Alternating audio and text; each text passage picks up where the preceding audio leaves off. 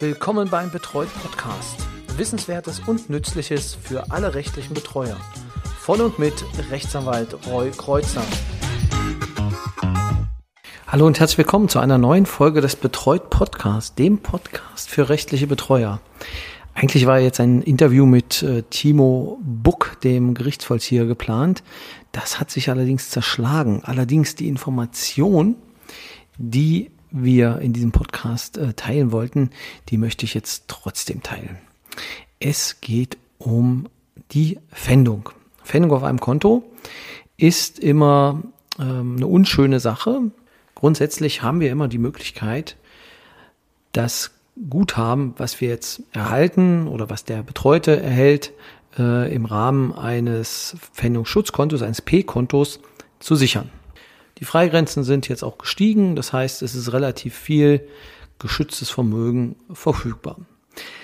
Jetzt ist es allerdings so, dass natürlich auch äh, einige Personengruppen vielleicht etwas mehr zur Verfügung haben als das, was durch eine Pfändung gefändet werden soll. Und da gibt es nun die Möglichkeit, um ja, diesen, diese Pfändung zu umgehen. Hierfür schauen wir uns jetzt erstmal an, was mit der Pfändung gemeint ist, beziehungsweise was davon betroffen ist.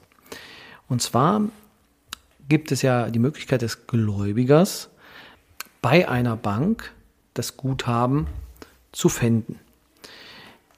Die Bank ist dann in dem Fall Drittschuldner. Als Drittschuldner kommen auch andere noch in Frage, aber wir bleiben jetzt mal bei der Bank. So, und äh, dann in diesem Fall würde dem Drittschuldner ein, Pfändungs- und Über, ein Überweisungs-, Pfändungs- und Überweisungsbeschluss, sogenannter FÜP, zugestellt werden. Und die Bank müsste dann diese Pfändung auf das Konto legen, beziehungsweise, so sagt es dann auch äh, das, das Formular, auf alle verfügbaren Guthaben legen. Das heißt, wenn jetzt am 1.1. ein FÜP erstellt wird, der dann am 5.1. zugeht, dann liegt dieser FÜP am 5.1. auf allen Konten, auf allen Sparbüchern, zum Beispiel bei der Sparkasse. Jetzt ist es allerdings so, und das ist gar nicht so bekannt, dass die Möglichkeit besteht, ein neues Konto bei der Sparkasse in dem Fall zu eröffnen. Die Pfändung und Überweisungsbeschluss, der zählt allerdings nur für die alten Konten. Das bedeutet, dieses neue Konto wäre dann von der Pfändung ausgenommen. Theoretisch ist es dann möglich, dass über dieses Konto selbst bei derselben Bank denn alle äh, Zahlungen erfolgen können. Man müsste es natürlich dann dementsprechend umstellen. Ein, ist ein bisschen Aufwand, allerdings würde es dann so funktionieren, dass wenn die Pfändung dann erfolgt ist, ähm, man trotzdem dann ohne Pfändungsbeschränkung ja, mit dem Konto hantieren könnte. Wenn allerdings ein neuer FÜP entsteht, und das ist das Risiko an dieser Stelle, ähm, wenn jetzt der Drittschuldner noch einmal bei der Bank pfänden würde, würde natürlich auch dieses Konto mit in Mitleidenschaft gezogen werden und es wäre ohne Pfändungsschutz, weil er vermutlich auf dem anderen Konto der Pfändungsschutz liegen würde. Den kann man natürlich auch rüberziehen. Da muss man gucken, inwieweit die Bank das dann auch ähm, dann macht. Würde ich jetzt eher verneinen, dass da die Kulanz der Bank denn entsteht oder besteht und die ähm, in dem Fall dann äh, den Pfändungsschutz auf das neue Konto übernehmen, würde ich vermutlich auch gar nicht machen, um äh, ja gar nicht dann äh, Aufsehen zu erregen, um es jetzt mal so äh, untechnisch zu sagen. Das bedeutet, in dem Fall wäre aber dann das Geld, was auf dem neuen Konto liegt, mit einer erneuten Pfändung auf diesem Konto beziehungsweise auf dem, auf dem, auf dem Bankinstitut weg.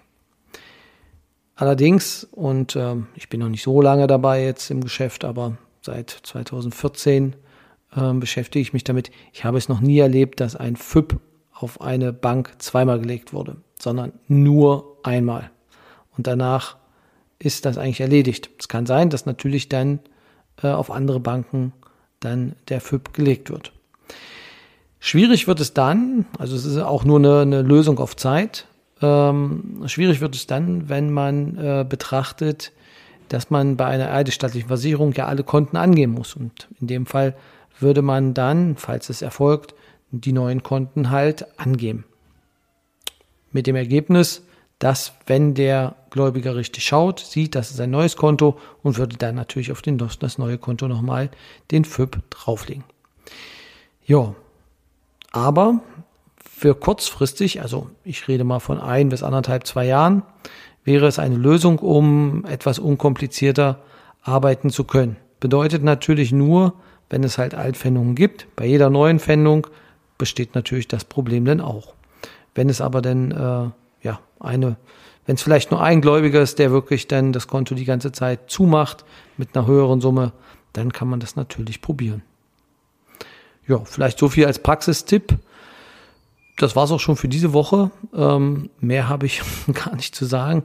Nächste Woche gibt es eine Entscheidung des ähm, ja, Sozialgerichts, war es, glaube ich, aus Berlin zum Thema angemessenem äh, Mietpreisen oder angemessener Wohnraumgröße und inwieweit das in Berlin noch zutrifft. Eine sehr spannende Entscheidung. Können Sie sich darauf freuen? Könnt ihr euch darauf freuen? Dann bis zur nächsten Woche. Tschüss.